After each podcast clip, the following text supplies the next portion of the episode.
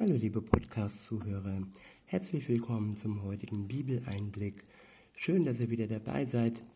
Heute geht es um das erste Kapitel des ersten Timotheusbriefs.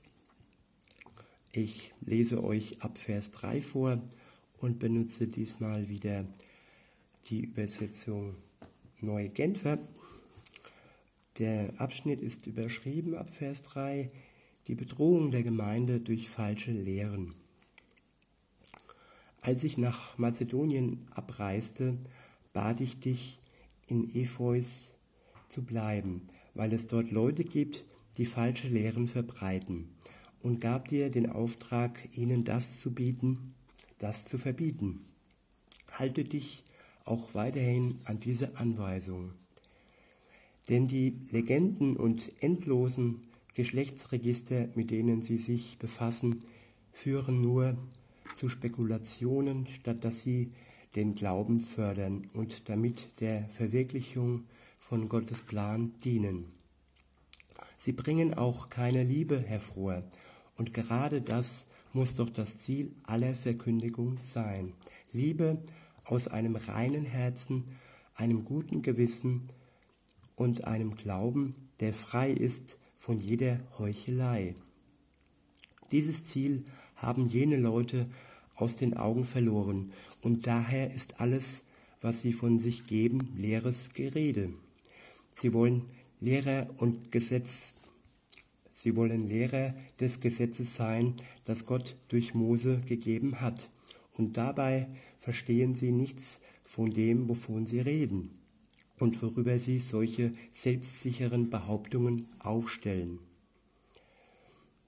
Soweit der erste Abschnitt. Ich wiederhole nochmal und sage euch meine Gedanken dazu. Ab Vers 3 heißt es, als ich nach Mazedonien abreiste, bat ich dich, in Epheus zu bleiben, weil es dort Leute gibt, die falsche Lehren verbreiten, und gab dir den Auftrag, ihnen das zu verbieten. Halte dich auch weiterhin an diese Anweisung. Was ist damit gemeint? Falsche Lehren verbreiten. Die einzige richtige und wahre Lehre finden wir in der Bibel. Und alles, was sich von diesem Wort ähm, unterscheidet, was von diesem Wort abweicht, was diesem Wort widerspricht, was dieser Lehre widerspricht, kann man als falsche Lehre bezeichnen. Und falsche Lehre ist wie Essig in Wein zu gießen wie Gift in Lebensmittel zu streuen, wie Gift auf, auf Lebensmittel streuen. Es verdirbt alles und es verhindert, dass die Wahrheit ans Licht kommt und dass die Menschen Gott erkennen und sich ihm anschließen. Weiter geht's in Vers 4. Denn die Legenden und endlosen Geschlechtsregister, mit denen sie sich befassen, führen nur zu Spekulationen, statt dass sie den Glauben fördern und damit der Verwirklichung, Verwirklichung von Gottes Plan dienen. Legenden, Geschlechtsregister führen zu Spekulationen. Legenden, das sind so Geschichten mehr oder weniger, vielleicht ein bisschen Wahrheit mit drin, aber nicht nur Wahrheit, auch Geschichte, auch Tratsch und irgendwie so gute Nachtgeschichten, so nach dem Motto. Und ähm, wer sich mit diesem zu sehr beschäftigt, für den wird es mehr oder weniger zum, zum Leben, bestimmt sein Leben. Aber was bringt es dem Menschen, wenn er sich mit Legenden beschäftigt oder Geschlechtsregistern beschäftigt? Geschlechtsregister heißt halt Abstammung und das bringt viel Stolz vielleicht, wenn man sagt, ja, ich stamme von dem und dem ab. Gut, es ist toll, wenn man sagen kann, wir stammen von Jesus ab. Er war auch hier auf der Welt und Maria und Josef hatte nicht nur ihn als, ähm, als Sohn, sie hatten auch noch andere Kinder. Insofern ist diese Geschlechtsregister schon mal ganz interessant, aber im Endeffekt bringt es einen nicht wirklich weiter. Nichtsdestotrotz, deshalb, weiter geht's im Text. Ab Vers 5 äh, heißt es, Sie bringen auch keine Liebe hervor. Und gerade das muss doch das Ziel aller Verkündigung sein. Liebe aus einem reinen Herzen, einem guten Gewissen und einem Glauben, der frei ist von jeder Heuchelei. Ja, das ist wirklich die Sache. Liebe. Alles, was wir tun, sollten wir aus Liebe tun. Und da, wo keine Liebe ist, da, wo nur der Verstand regiert, da, wo, wo nur Geld regiert, das hilft niemandem. Alles vergeht, Geld vergeht, aber die Liebe bleibt. Liebe aus einem reinen Herzen, einem guten Gewissen und einem Glauben, der frei ist von jeder Heuchelei. Ja, es geht auch um Heuchelei. Wer daher heuchelt und sich als tollen, tollen Jünger oder tollen Gläubigen darstellt, in der Öffentlichkeit groß äh, sich als heilig darstellt und als fromm darstellt, das ist Heuchelei. Da, wo keine Liebe ist, da ist auch Heuchelei völlig wertlos. Weiter geht es in Vers 6. Dieses Ziel haben jene Leute aus den Augen verloren und daher ist alles, was sie von sich geben, leeres Gerede. Sie wollen Lehrer des Gesetzes sein, das Gott durch Mose gegeben hat, und dabei verstehen sie nichts von dem, wovon sie reden und worüber sie solche selbstsicheren Behauptungen aufstellen. Es gibt Menschen, die reden und reden, aber verstehen nicht äh, das, worüber sie reden. Sie reden einfach nur, um äh, gehört zu werden. Und das sogenannte selbstsichere Auftreten ist oftmals auch Schein und gut, wenn man das Wort an sich betrachtet, selbstsicher. Sie sind sich alleine nur sich selber sicher, aber sie sind sich nicht Gott sicher und sie sind sich auch nicht dessen sicher, was sie da behaupten und was sie da ausstellen.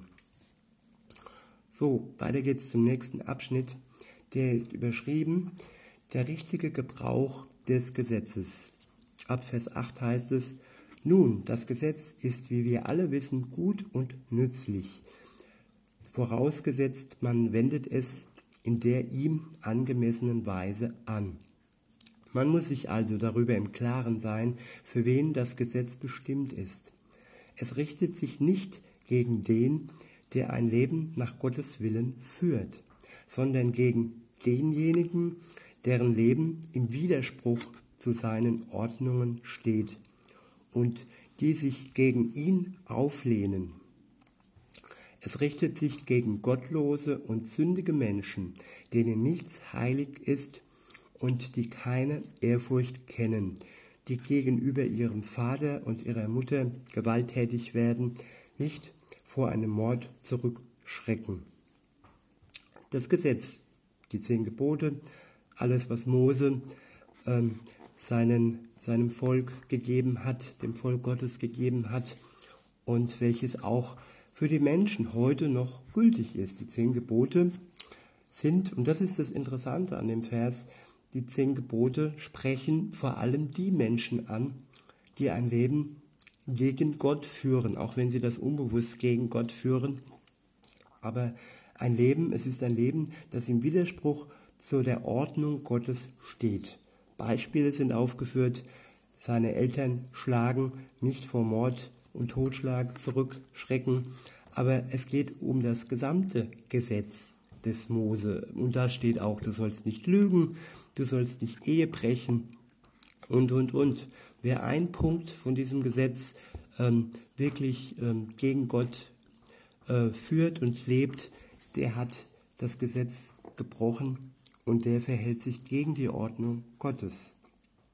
Aber wer in der Gnade Gottes steht, wer Jesus Christus als seinen Retter angenommen hat, der wurde durch den Tod Jesus für gerecht erklärt. Und gegen die, gegen den, gegen die ist das Gesetz nicht mehr wirksam, weil sie von Gott erlöst worden sind. Und sie führen ja dann auch ein Leben, das nicht Gottes Ordnung widerspricht. Auch wenn es Rückfälle gibt, können Sie jederzeit Gott um Vergebung bitten und Tag für Tag neu anfangen und sich Tag für Tag von Gott neu durch sein Blut, durch Jesu Blut reinwaschen lassen. Sie führen praktisch ein befreites Leben. In Vers 10 geht es dann weiter, dort steht, ein ehebrecherisches Leben führen, homosexuelle Beziehungen eingehen, Menschenhandel treiben, Lügen verbreiten, falsche Eide ablegen oder sonst etwas tun, was mit der gesunden Lehre unvereinbar ist. Hier werden noch einige Punkte, einige Sünden aufgezeigt. Und ähm, wenn ich mir jetzt so unsere, ich will nicht sagen Propaganda, aber unsere Entwicklung anschaue in den Medien, in der Welt, und dann ist das meiste eigentlich noch vollkommen ähm, legitim, beziehungsweise ehebrecherisch leben, so Fremdgehen ist ja fast schon modern, ist aber gegen Gott. Ähm, Menschen, Menschenhandel treiben, gut, wo fängt der an, könnte man auch schon bei, bei Zeitarbeit irgendwie so sehen. Lügen verbreiten, falsche Eide ablegen oder sonst etwas tun, was mit der gesunden Lehre unvereinbar ist. Ja, und gesunde Lehre, da steht halt auch ähm, diese, diese zwei Worte homosexuelle Beziehungen eingehen. Da steht, dass Gott das zuwider ist und das steht auch schon im Alten Testament. Und wenn wir uns alleine an die Welt halten, ist dieses Gebot und diese natürliche Sache eigentlich aufgehoben und man überlässt es jedem, wie er seine Sexualität führt, aber Gott ist es eigentlich zuwider, weil ähm, homosexuelle Beziehungen führen nicht zu natürlichen, ähm, natürlichen Geburt. Ist gut, man kann adoptieren, das ist auch sinnvoll manchmal, aber es ist keine natürliche Beziehung, so wie das Gott möchte. Das heißt aber nicht, dass diese Menschen von Gott nicht geliebt sind. Also darauf will ich und muss ich immer wieder hinweisen, diese, diese Hetz, Hexenjagden, wie das früher die katholische Kirche gemacht hat, dass man äh, solche Leute irgendwie auf den Scheidehaufen gelegt hat. Und äh, ich, ich, ich, ich habe auch äh, Beziehungen gehabt und habe auch noch Beziehungen zu Menschen oder zu einem Menschen, der eine homosexuelle Beziehung mit anderen äh, lebt. Und ähm, man kann lieben und äh, man, wenn man wirklich die, den Stein hebt und auf solche Menschen äh, seinen Stein wirft und sich als besser darstellt, und ähm, das ist nicht gut. Also die Liebe Gottes ist für alle Menschen da und wir dürfen nicht verurteilen. Sorry. Wir müssen zwar Sünde für Sünde ähm, aussprechen. Also wenn jemand sagt, jo, wie findest du das Homosexualität, ist es okay? Dann sage ich schon, nö, das ist Gott schon zuwider und das ist eigentlich eine, eine unnatürliche Sache. Das heißt aber nicht, dass ich diesen Menschen keine Liebe entgegenbringen kann und dass ich sie steinigen muss. Das will, will Gott auf keinen Fall. Jo, weiter geht's äh, in Vers 11, dort steht mit anderen Worten, das Gesetz richtet sich gegen alles, was nicht dem Evangelium entspricht, das, mit, das mir anvertraut worden ist und in dem Gott, der über alles zu preisende Herr, seine Herrlichkeit sichtbar werden lässt. Ich wiederhole nochmal. Mit anderen Worten, das Gesetz richtet sich gegen alles, was nicht dem Evangelium entspricht, das mir anvertraut worden ist und in dem Gott, der über alles zu preisen der Herr, seine Herrlichkeit sichtbar werden lässt. Jo, das ist jetzt dieser Abschnitt, dann machen wir noch einen Abschnitt.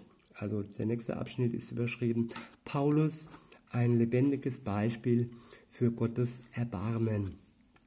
Ab Vers 12 heißt es, ich danke dem, der mir für meinen Auftrag Kraft gegeben hat, Jesus Christus, unserem Herrn. Denn er hat mich als vertrauenswürdig angesehen und in seinen Dienst genommen. Ausgerechnet mich, der ich ihn früher verhöhnt und seine Gemeinde mit äußerster Härte verfolgt hatte. Aber er hat sich über mich erbarmt weil ich in meinem Unglauben, in meinem Unglauben nicht wusste, was ich tat. Geradezu überwältigend war die Gnade, die unser Herr mir erwiesen hat, und sie hat in mir einen Glauben und eine Liebe entstehen lassen, wie sie nur durch Jesus Christus möglich ist. Gottes Liebe und Gottes Gnade kann einen Menschen schon baff dastehen lassen.